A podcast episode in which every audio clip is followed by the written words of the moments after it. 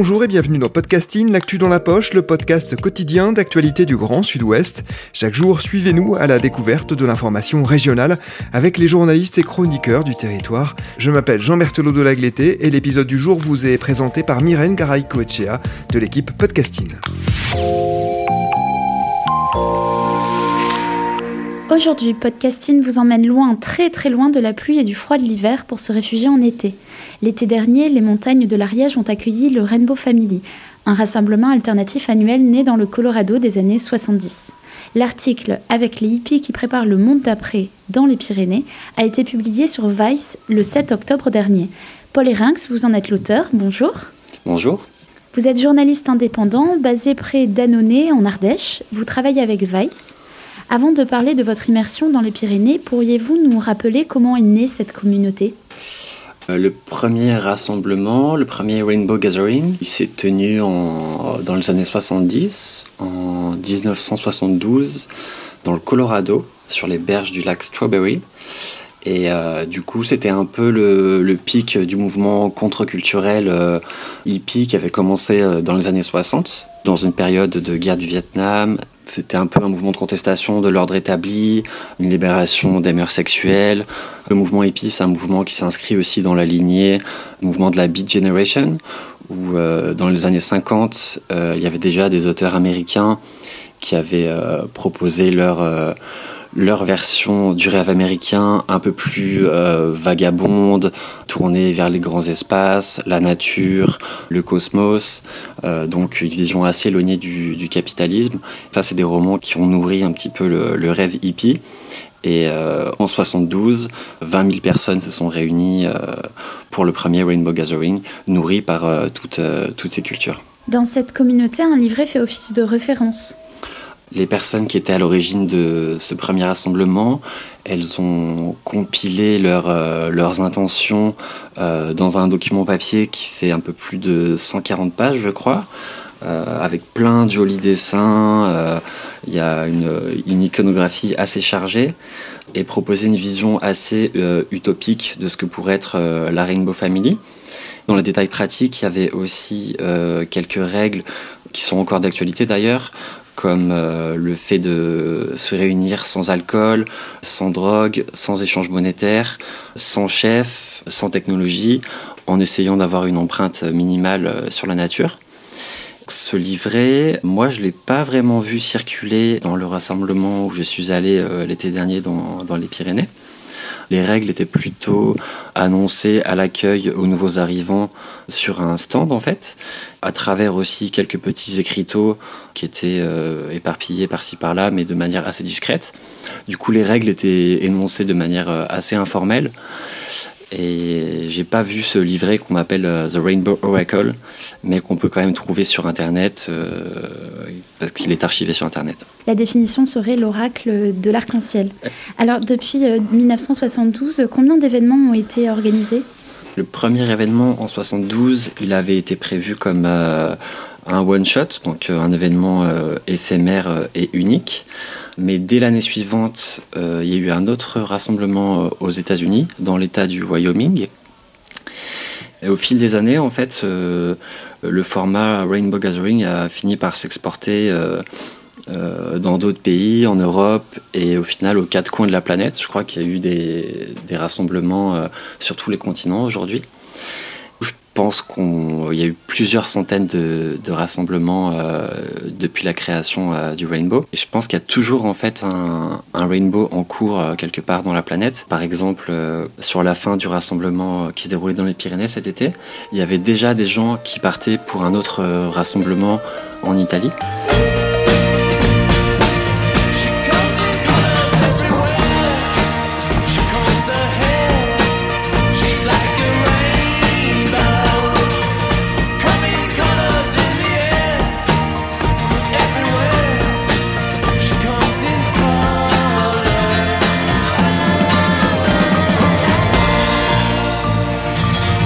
Cet été, Paul Erinx, vous avez rejoint la Rainbow Family dans les Pyrénées.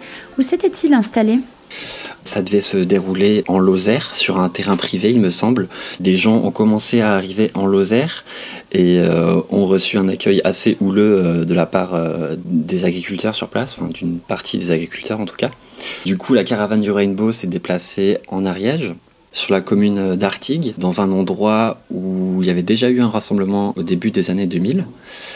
Et donc euh, c'était dans une forêt, plutôt en altitude, je crois qu'on était aux alentours de 1500 mètres d'altitude.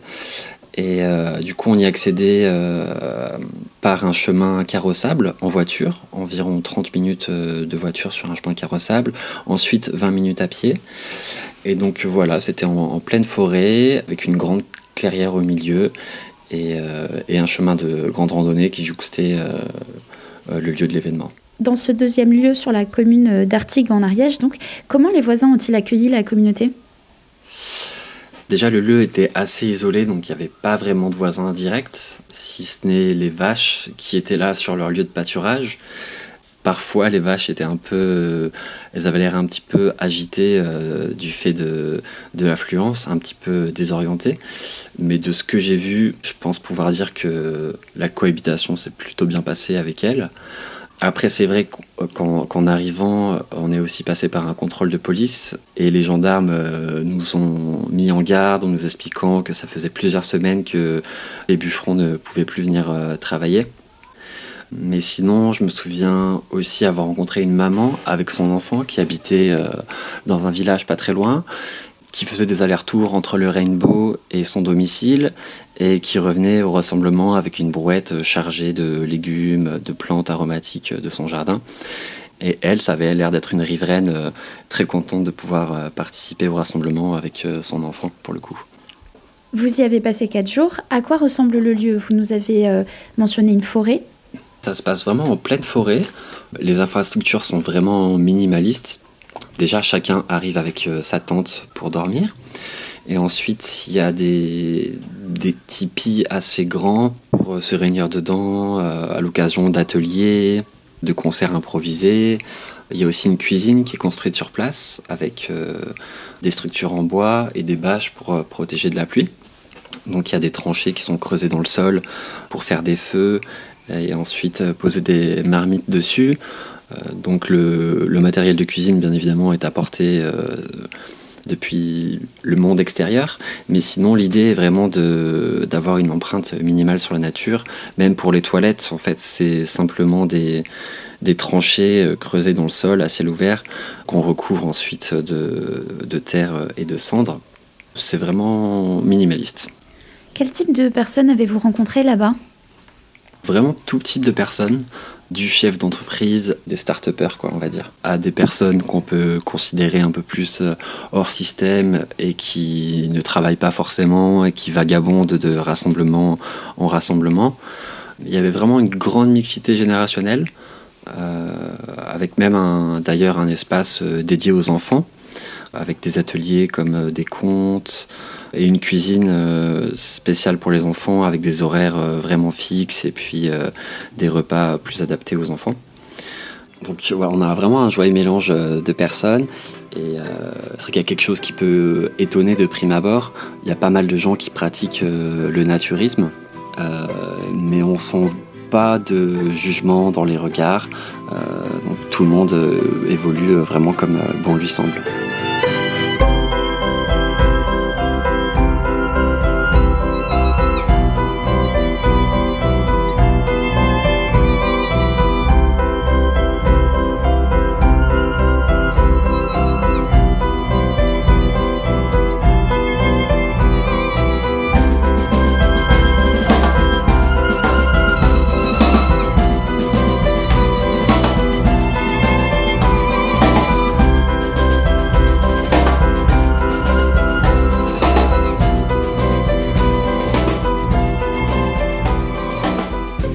Les participants et les participantes euh, de leur journée?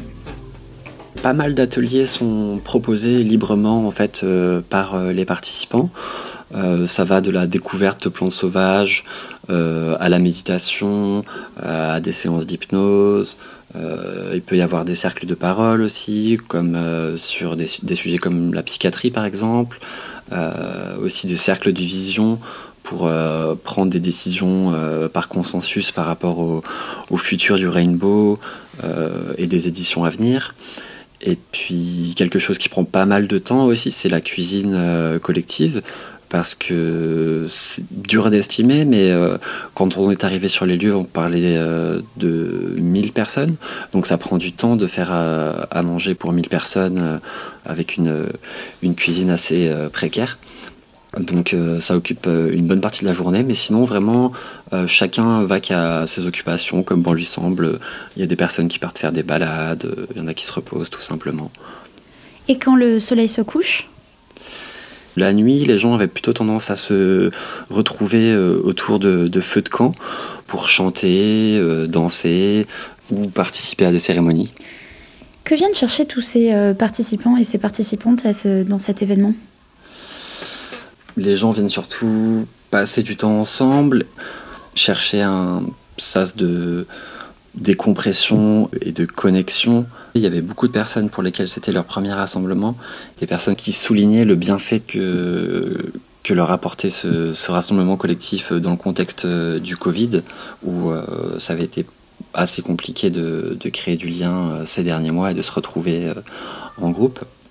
Initialement, le but, c'est vraiment de proposer une, une forme de culture, de société plus satisfaisante que le consumérisme et le capitalisme et quelque chose de moins hiérarchique aussi. Les participants aiment d'ailleurs parler de Rainbow Family, donc la, famille arc-en-ciel, et entre eux s'appelle euh, Brother and Sister, donc euh, frère et sœur. Donc euh, l'idée, je pense que c'est vraiment de venir chercher du lien. Lors de la Rainbow, tout est prétexte pour partager du temps ensemble. Comment est-ce que vous faites ça? À travers plein de petites choses du quotidien en fait c'est vraiment aussi le faire ensemble. Je pense qu'on sort vraiment de la culture du consumérisme. Par exemple euh, avec mon ami on est arrivé euh, autour d'un feu. On a demandé s'il restait du thé de chai. Les personnes nous ont dit qu'il n'en restait plus. Donc euh, on s'est mis à, à en faire et au final, c'est une mission qui nous a pris euh, deux heures entre la recherche de bois sec, l'allumage du four, récupérer tous les ingrédients. Et en fait, c'est à travers plein de petites choses euh, comme celle-ci qu'on on passe du temps ensemble et qu'on crée du lien. Les contraintes choisies dans cette communauté sont nombreuses. Parmi elles, vous aviez énoncé pas d'alcool, pas de drogue. Cette règle est-elle vraiment respectée? Euh, moi, j'ai pas vu de consommation d'alcool sur place. Euh, ça m'avait l'air d'être assez respecté, enfin même totalement respecté. Euh, par contre, c'est que la consommation de marijuana était clairement tolérée, tout comme celle des drogues psychédéliques comme le LSD ou la DMT. Il y avait d'ailleurs des personnes qui proposaient des cérémonies pour accompagner des personnes dans leur trip. Donc on est vraiment dans la culture hippie avec cette intention aussi d'explorer le psychédélisme et les états de conscience altérés avec parfois l'usage des drogues. Qu'est-ce que c'est la DMT euh, la DMT, alors je suis pas un grand spécialiste, mais euh, c'est un, dérivé euh, de l'ayahuasca, une plante qu'on retrouve en Amérique du Sud et qui est utilisée dans les cultures chamanes locales.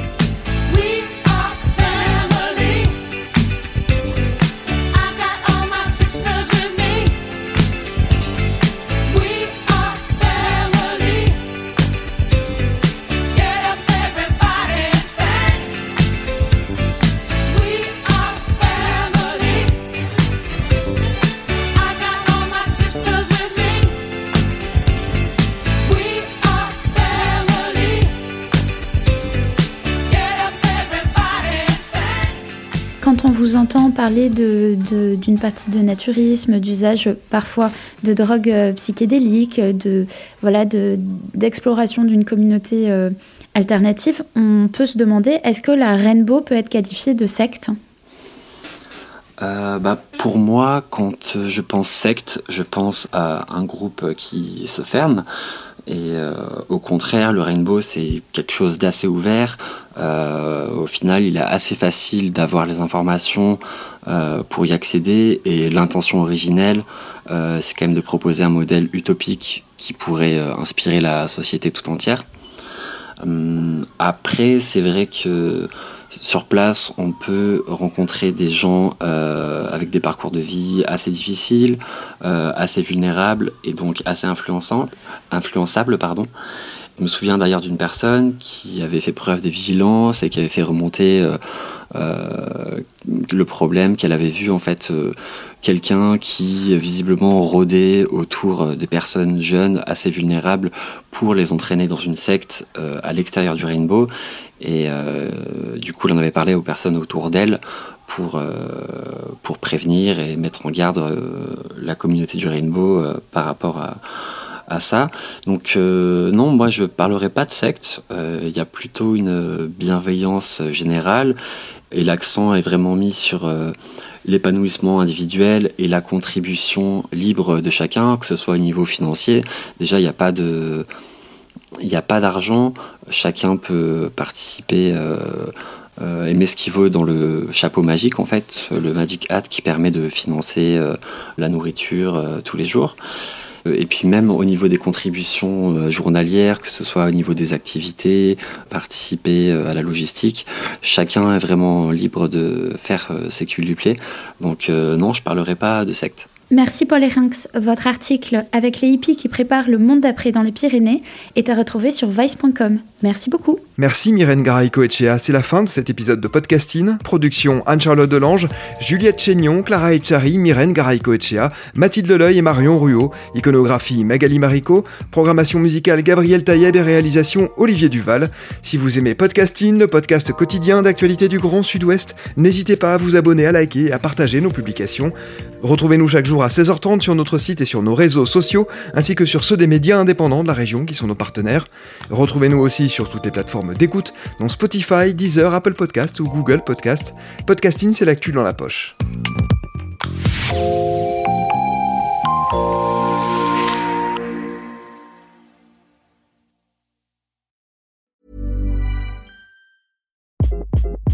Hi.